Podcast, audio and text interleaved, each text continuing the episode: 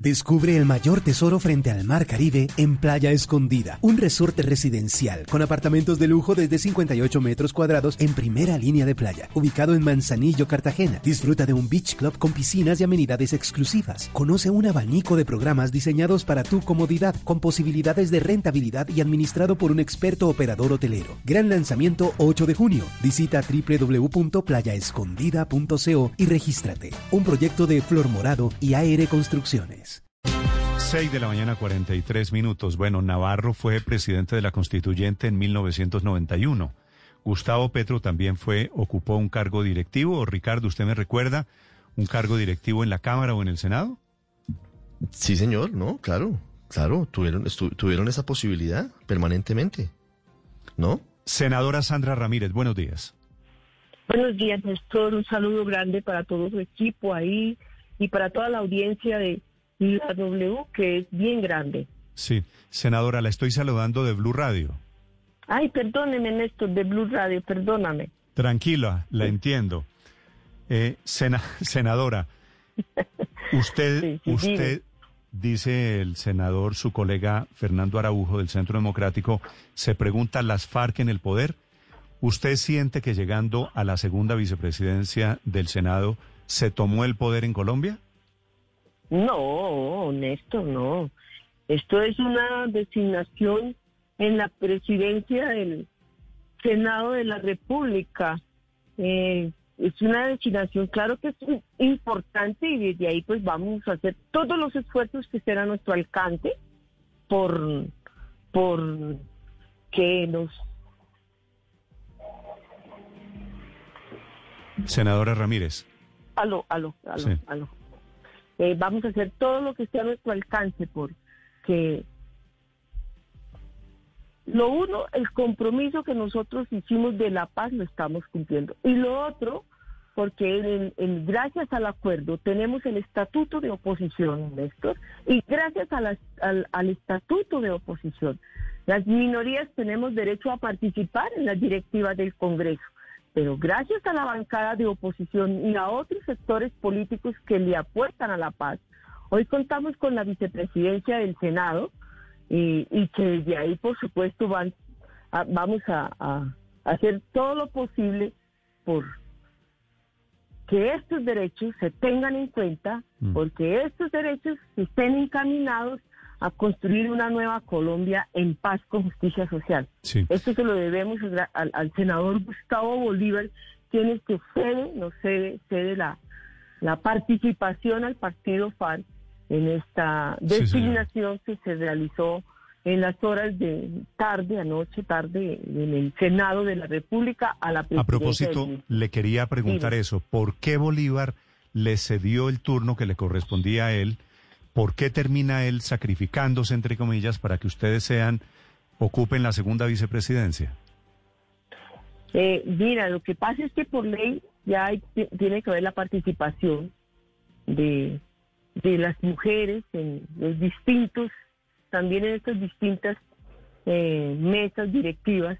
Y y él era el que iba en este momento, por la alternancia, porque inicialmente en el primer periodo estuvo Angélica Lozano por los verdes, segundo periodo Alexander López por el polo, y tercer periodo, pues nosotros habíamos hecho el acuerdo que nosotros íbamos, habíamos hecho el acuerdo en partidos que íbamos al final, pero como no había la alternancia, entonces Gustavo Bolívar, con su generosidad, eh, accede a, accede, no, cede pero fue un asunto fue un asunto, si le estoy entendiendo bien, fundamentalmente de género para darle representación más que, a la falta a una mujer. Eso, eso, es una exigencia por ley, entonces para darle representación a la mujer. Le tocaba el turno y entonces le tocaba el turno a ellos, entonces él cede y para tener esa participación, entonces ellos van en el último periodo. Bueno, sí, ahora eh, voy a hacer una precisión, Felipe, tal vez usted me ayuda. Sí. El presidente del Senado es Arturo Char de Cambio Radical. Segundo, primer vicepresidente es Jaime Durán del Partido Liberal. La segunda vicepresidencia entra solamente a funcionar cuando hay decisiones de la mesa directiva que usualmente tienen que ver con cosas pues de procedimiento o administrativas o para presidir el Senado de la República cuando no está el presidente o cuando no está el primer vicepresidente, ¿verdad? Sí. Sí, es correcto, así es. La, la segunda vicepresidencia entra a funcionar o entra a tener participación en estos aspectos que usted claramente señala, Néstor. Sí, o sea, usted es la reserva de la reserva. más o menos. Pero bueno, en las presidencias vamos a estar ahí. Cuando hayan que tomar decisiones hay que, hay que contar con toda la mesa directiva, por eso somos tres. Sí, senadora, esto dentro de lo que significa el proceso y el acuerdo de paz es importante por lo simbólico, pero como ha escuchado, ya hay un sector del Centro Democrático principalmente que la está criticando porque dice que primero debería haber pasado por la JEP y haber contado todo sobre lo que ocurrió en el conflicto. ¿Qué le responde usted a ellos? No, pues sencillamente que el partido de gobierno centro democrático, incluso desde campaña, desde que estábamos en, desde mucho antes de campaña del partido de, gobierno, de ellos, eh, desde cuando estábamos en negociaciones en la en La Habana, en las, en las conversaciones, siempre se opuso a los diálogos. Y no es extraño que en este momento se reciban ese tipo de, de argumentos. Nosotros estamos cumpliendo, hemos sido comparecientes cada vez que la, la Comisión del Esclarecimiento de la Verdad, cada vez que la JEP nos ha solicitado, ahí estamos compareciendo ante todas las solicitudes que han hecho Néstor. Entonces, no es extraño que, digan eh, estas, que, que, den estos argumentos, no es extraño. Eh, senadora Ramírez, ¿usted ha reparado a las víctimas o a alguna víctima desde que se desmovilizó? Néstor, la mejor obra de reparación a las víctimas es el acuerdo. Y eso no eso ya es, de la sociedad, pero también quien se ha opuesto a una reparación directa, incluso a las víctimas ha sido el Centro Democrático, porque le estamos en una deuda con las víctimas por las 16 curules que son para ellas en representación, no, no, no, pero, incluso de las pero, pero, perdóneme, es que son dos temas diferentes. Las FARC en el acuerdo de paz se comprometió a un proceso de reparación de víctimas. Usted, senadora Ramírez, ¿cómo ha reparado usted particularmente? ¿Qué ha hecho por la reparación de las víctimas? A ver, empezando, Néstor, que estamos en procesos de reconciliación, esa es una cosa que lo hemos hecho muy seguido, procesos de reparación, y de, de perdóname, de reconciliación y de reparación. Eh, en agosto del 2017 se entregó el listado, el inventariado de todo lo que nosotros, de nuestra economía de guerra, que quedó en poder del Estado. Sí. y eso efectivamente, y eso efectivamente es para contribuir a la reparación de la víctima que de las víctimas que también también está pactado en el acuerdo que le corresponde al Estado colombiano. Y el Estado colombiano tiene representación a su gobierno. Sí, dime, Néstor. Sí, perdóneme. Es que una de las críticas que se ha hecho desde algunos sectores es que el inventario de bienes de las FARC no coincide con la información que tenían en su momento la Fiscalía y las, eh, eh, por ejemplo, las fuerzas militares. Y dicen que lo que se reportó es realmente un muy bajo porcentaje de la totalidad de dinero y de lingotes de oro y de otro tipo de, de bienes que tuvieron las FARC en su momento.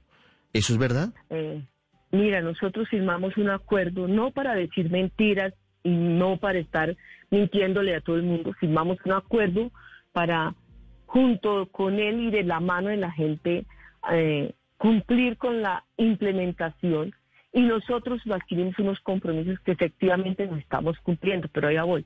Si nos seguimos por las investigaciones y por los datos de la Fiscalía y que tienen las fuerzas militares, Ave María, Ave María. Y digo esto ¿por qué? Porque en los, ya en las comparecencias que hemos hecho, por ejemplo, en esas, en esas acusaciones que nos tienen, ni siquiera nosotros hemos estado ni en el tiempo ni en el espacio donde ellos están sindicando. En cambio, sí encontramos actores del Estado, incluso miembros de la policía vinculados a, muchísimos casos. Entonces, nosotros cumplimos con entregar, le entregamos al Estado, a una comisión. Otra cosa es que el Estado no se apersonó de todo lo que se entregó, de los bienes muebles, inmuebles, no se apersonó de eso, ¿sí? Y hoy están allá abandonados y hoy están en manos de otras personas. en los territorios. Ahora nos exigen a nosotros que entreguemos hoy eso. Cuando nosotros hoy somos es un simple partido. Nosotros no tenemos hoy atribuciones de Estado, somos un partido personas comunes y corrientes. Sí, dime. Sí, senadora, eh, el hecho de que usted haya sido la elegida, pues eh, eh, dentro del partido de las FARC son varios senadores, ¿tiene que ver algo? ¿Usted lo ve como un homenaje del partido a Manuel Marulanda, habiendo sido usted pareja, él pareja suya y usted pareja de él hasta los últimos días de, de su existencia? Mira, sobre todo es un homenaje a la paz, al acuerdo al cambio de Colombia, a millones de colombianos que hoy quieren un, un, país diferente, a esa Colombia profunda que sigue sufriendo el abandono estatal. Eso es ante todo. Senadora Ramírez, ¿usted cuánto tiempo fue la pareja de tiro fijo? Entonces, un cuarto de siglo, casi 24 años. ¿Cuando él murió seguían siendo pareja? Sí, claro que por supuesto. él murió en el él murió en el 2008, es decir, su relación comenzó en el dos, en el 1980 y pico. Sí, en el en 1984 eh, iniciamos nuestra relación sentimental, sin esto. ¿Y cómo cómo se conocieron ustedes? Sencillo, mire que yo ingresé en Norte, el perdóneme, en Santander del Sur y me trasladan a la parte de, nosotros como unidad militar nos, éramos objeto de, traslado normal, entonces me trasladan a, aquí a la parte del oriente del país, al Meta, muy aquí muy cerca de Bogotá. Mm. Ahí llego, ahí conozco a Manuel, eh, lo veo normal, el jefe, yo soy tropa, somos las tropas en una organización militar y después de un tiempo empezó a surgir la relación. ¿Usted entró voluntariamente a las FARC o fue reclutamiento forzado? Pues, no, señor, voluntariamente. Uf, eso es un irrespeto, Néstor, que me digas eso. Voluntariamente ah, ingresé. ¿Por qué le parece un irrespeto? Perdonen la pregunta. Sí, porque, porque en ningún momento nadie me jaló ni me llevó de la mano a y es que acaso y, lo, y lo pido y lo pido y lo pido es que además lo pido. Y lo pido porque porque yo quería ser una médico quería estudiar medicina porque yo veía a mi padre atender eh, sus vecinos. Y yo quería ser como mi papá y no fue no fue posible porque no encontramos no teníamos eh, la solvencia económica y no hubo una ayuda eh, del gobierno ni del estado como no la, hoy, no la hay hoy en el campo, a los jóvenes, eh, hombres y mujeres del campo. y, y, ver una mujer en la guerrilla dar órdenes, cómo se relacionaba con, con la tropa, cómo se relacionaba con sus compañeros, me motivó, eso me motivó de ver eh, eh, a una mujer en ese, en ese espacio allá en la guerrilla. ¿Y por qué le parece, Pero también esas causas ¿Por qué le parece un irrespeto que yo sugiera que lo suyo, como lo de tantos niños o jóvenes que entraron a las FARC a la fuerza, que lo suyo hubiera podido ser reclutamiento forzoso? eh, esto, ya entramos a otra discusión en ese aspecto, porque nosotros, si, si usted ve nuestro reglamento, no sé, no es, nosotros no teníamos ese tipo de política. Y los compañeros que de pronto incurrieron en eso, con toda seguridad que lo digo, que fueron sancionados, con llamados de atención, sancionados, porque eso no, allá a la guerrilla se llevaba, se llegaba voluntariamente, voluntariamente. Nosotros eh, en eso éramos estrictos, eh, no, no, eso no se, no se podía concebir una persona que estuviese obligada en semejantes circunstancias de guerra que se vivían dentro de asedio permanente por parte de las fuerzas militares. Pero, pero no es cierto, ahora usted me va a decir que es mentira que las FARC sistemáticamente reclutaron a la fuerza miles de niños que se los llevaron, se los robaron de sus familias para meterlos a las filas de la guerrilla, senadora Ramírez.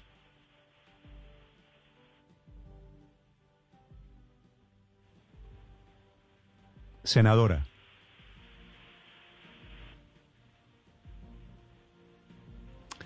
Senadora Ramírez, sé que me está escuchando. ¿Esta es la verdad que ustedes le están contando al país, senadora? ¿Aló? Sí, senadora. ¿Me está escuchando, cierto? Sí, sí, sí, sí, te escucho. No sé por qué en un momento se cortó. Sí. Senadora, le estaba preguntando por el reclutamiento forzoso de las FARC, que a usted le parece que es ofensivo. ¿No hay acaso documentados miles de casos de niños que fueron sacados de sus familias a la fuerza, llevados a las FARC contra su voluntad? Mira, Néstor, que yo conozca, no. Y yo en eso sí digo que nosotros teníamos lo uno, un, reglamento que sí figura en el reglamento y figuró desde los qué años se podía ingresar, pero en ningún momento reclutación reclutados forzosamente, eso no se ah, permitía, eso era delicado, delicado. Sí, yo no, yo no puedo decirte unas mentiras porque yo viví en la guerrilla 35 años y también vi cuando se, se llegó así ese personal o personas o jóvenes, eso fue delicado, eso fue tratado de manera sancionatoria o de manera disciplinaria en, nuestras filas. Y eso, imagínate una persona, no se puede llevar una persona obligada a un mundo donde se, a unas circunstancias como las que vivimos en la guerrilla de constantes asedios, de constantes eh, operativos. Entonces, habían tiempos que sí tenían unos tiempos eh, a veces largos, a veces cortos, de unas estadías, eh, pero eso no se permitía. Mm. Senadora, ahora yo, tengo, digo que una verdad. tengo, aquí, tengo aquí eh, identidades, cifras de niños reclutados después del proceso de paz que lo admiten. Entré a las FARC a la fuerza, me sacaron de mi hogar. Tengo aquí las cifras, tengo aquí nombres de esos niños. Usted ahora en su condición de vicepresidente del Senado, ¿no le debe la verdad al país sobre este tema del reclutamiento? ¿O sobre tantos temas derivados del proceso de paz? Néstor, nosotros estamos, ese es un compromiso que adquirimos y lo estamos cumpliendo con, con la JEP, con la Comisión del Esclarecimiento de la Verdad.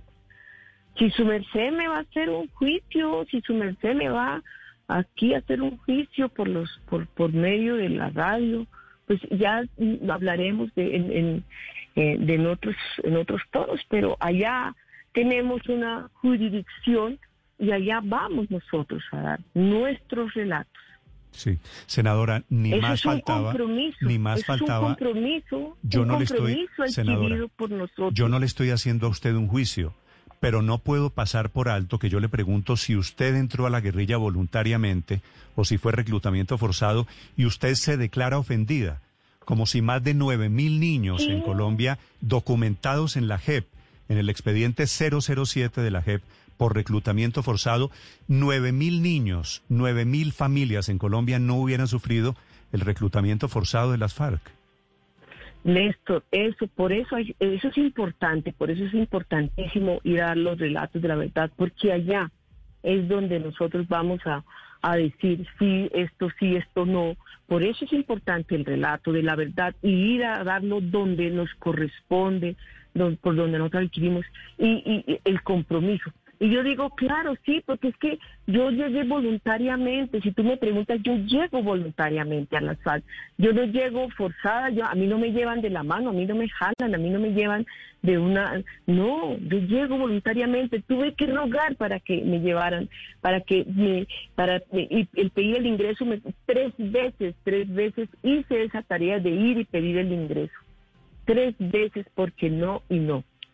Sí, senadora. ¿Sabe qué me decían? ¿Por qué mejor no estudias, Sandra? Debías de estudiar. No teníamos las condiciones, no teníamos nuestro, nuestros ingresos económicos, no eran suficientes para terminar de pagar mi secundaria y menos para la universidad. Sí, y usted entra a las FARC porque no pudo estudiar medicina y entonces entró a las FARC. Eh, ¿Por qué? qué? ¿Qué relación encontró usted entre no puedo estudiar medicina, mejor me voy para el monte? Muchas, muchas. Eso fue una opción. Mira, la, la, la, guerrilla se convirtió en los campos una alternativa de vida para los jóvenes, una salida para los jóvenes, porque usted, Néstor, fue joven como lo fuimos todos nosotros y siempre pensamos en lo nuevo, en, como en cambiar, no como, sino en cambiar las cosas. Eso, le da, eso, es, eso es, es particularmente de la juventud. Y en el campo también se quiere, los jóvenes quieren un mundo mejor. Muchos jóvenes se vienen a la ciudad pensando que aquí van a encontrar eh, lo que ellos anhelan, lo que anhelan, y, y se encuentra es otra cosa. Entonces, allá voy. Claro, que al pasar y ver uno una compañera, ver una compañera que da órdenes, va una compañera cómo se relaciona con sus compañeros, eso motiva en uno que está buscando, en una persona joven, que está buscando algo nuevo para su vida, que está buscando, no se sabe qué, pero poder realizarse como persona.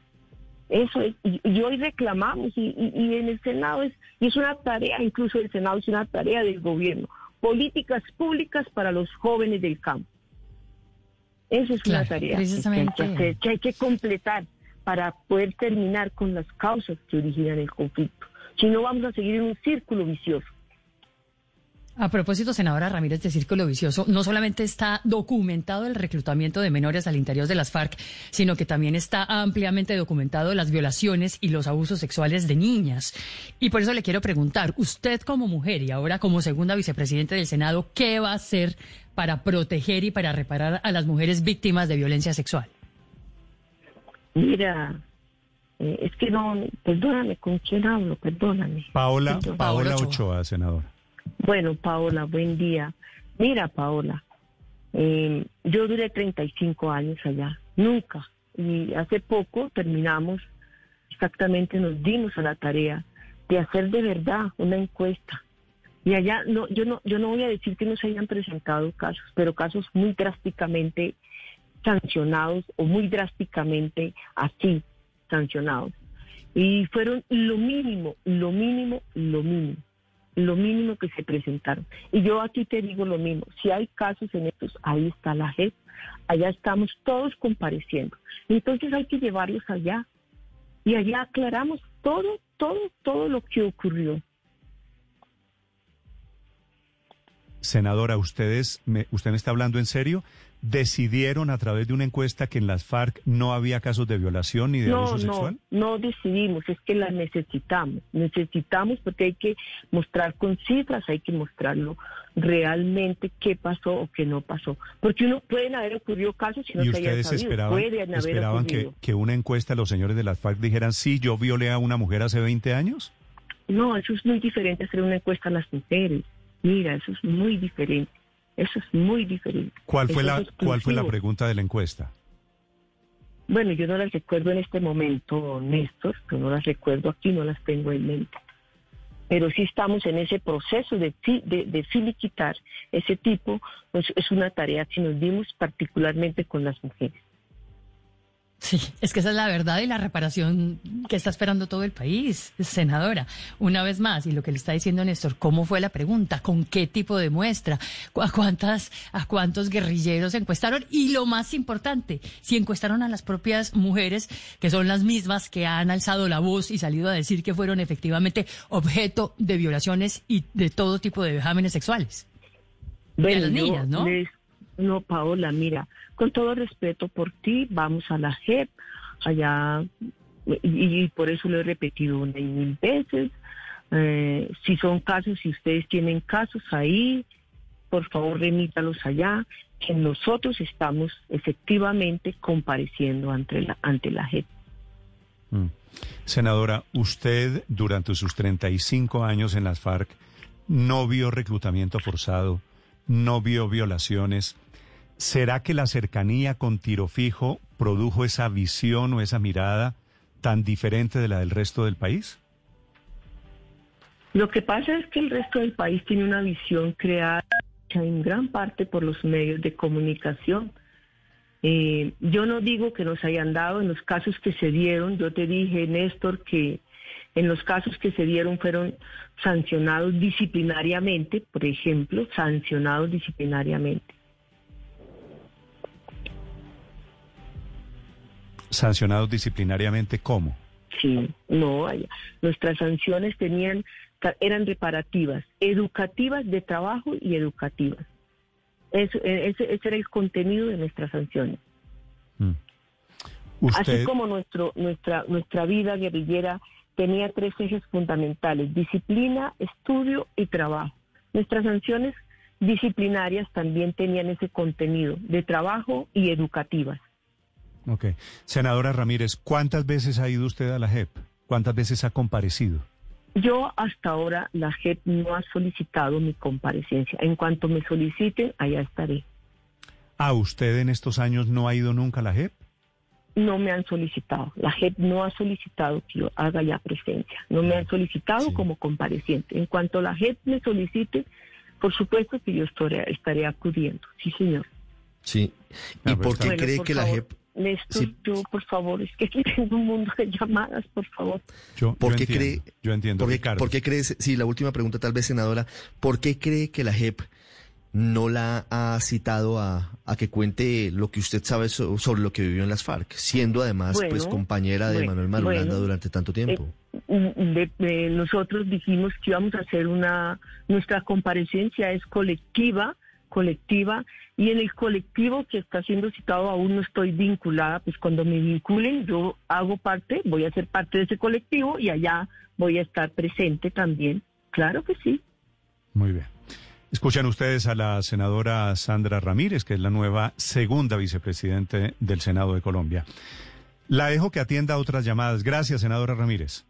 A usted un abrazo, Néstor. Muchísimas gracias a todos, a Paola. Un abrazo. Descubre el mayor tesoro frente al Mar Caribe en Playa Escondida, un resorte residencial con apartamentos de lujo desde 58 metros cuadrados en primera línea de playa, ubicado en Manzanillo, Cartagena. Disfruta de un beach club con piscinas y amenidades exclusivas. Conoce un abanico de programas diseñados para tu comodidad, con posibilidades de rentabilidad y administrado por un experto operador hotelero. Gran lanzamiento 8 de junio. Visita www.playaescondida.com y regístrate. Un proyecto de Flor Morado y AR Construcciones.